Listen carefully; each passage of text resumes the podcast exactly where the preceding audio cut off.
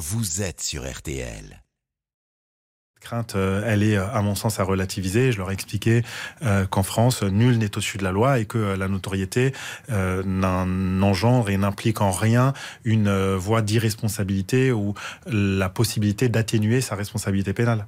Les avocats sont comme les médecins, ils doivent prendre évidemment du recul sur toutes leurs affaires, mais vous êtes un jeune avocat. comment vous vivez ce moment et ce contact avec cette famille?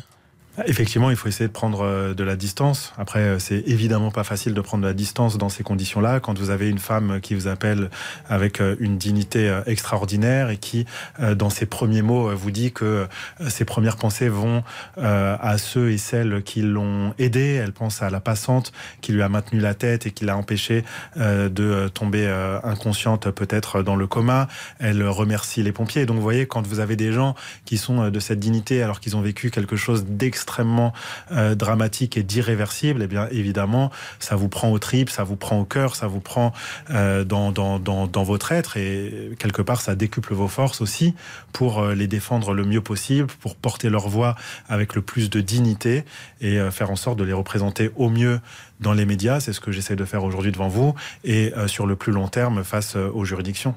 Pierre Palmade, par la voix de ses proches, hier, demandait déjà pardon c'est trop tôt pour ça? Oui, c'est beaucoup trop tôt. On n'est pas du tout dans ce tempo-là. On est dans le tempo où vous imaginez que euh, les parents ont même pas encore enterré euh, euh, le, bébé. L'autopsie n'a encore pas été réalisée. Donc, vous voyez, on n'est même pas encore dans la période.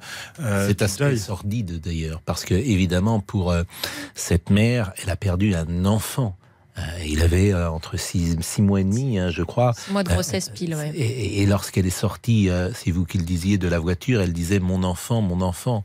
Et on entre effectivement dans une querelle juridique pour savoir si cet enfant était viable ou pas, ce qui changerait la qualification de juridique en homicide involontaire. C'est bien ça. Exactement. Bon, je trouve que cet aspect des choses est, parfaitement sordide dans, dans, dans, ce drame absolu. évidemment, humainement, et euh, moralement, ça pose, ça pose des questions. Et elle a perdu son enfant. Elle a perdu son enfant, elle a perdu un être, et me l'a décrit, elle l'a vu. Elle a vu euh, ce bébé lors de son accouchement par euh, la voie d'une césarienne forcée. Elle a vu ce bébé, cette petite fille qu'elle allait aimer toute sa vie. Et cette petite fille, elle était formée. Elle avait des mains, une tête, un cerveau. Elle avait tous ses membres, comme on peut imaginer un prématuré qui serait né.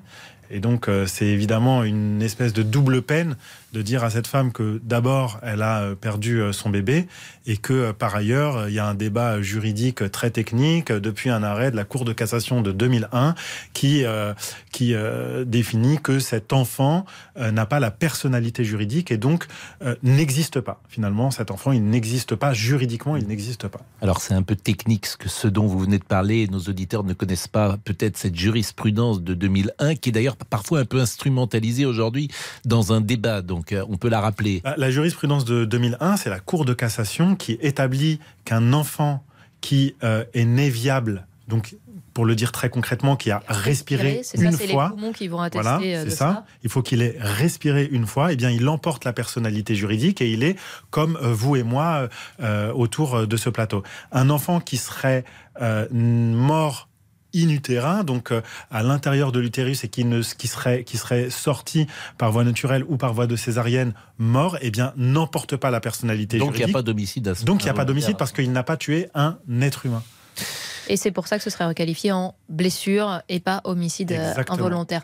Merci beaucoup, euh, maître euh, Mourad Batik. Je rappelle que vous représentez donc ces, trois personnes victimes de l'accident provoqué par Pierre Palmade sur une route de Seine-et-Marne vendredi soir. Merci beaucoup. Merci à vous. On va marquer une pause. Et dans ces cas-là, c'est toujours difficile évidemment de passer à un autre sujet. À tout de suite. Votre avis compte. Venez l'exprimer sur RTL au 3210.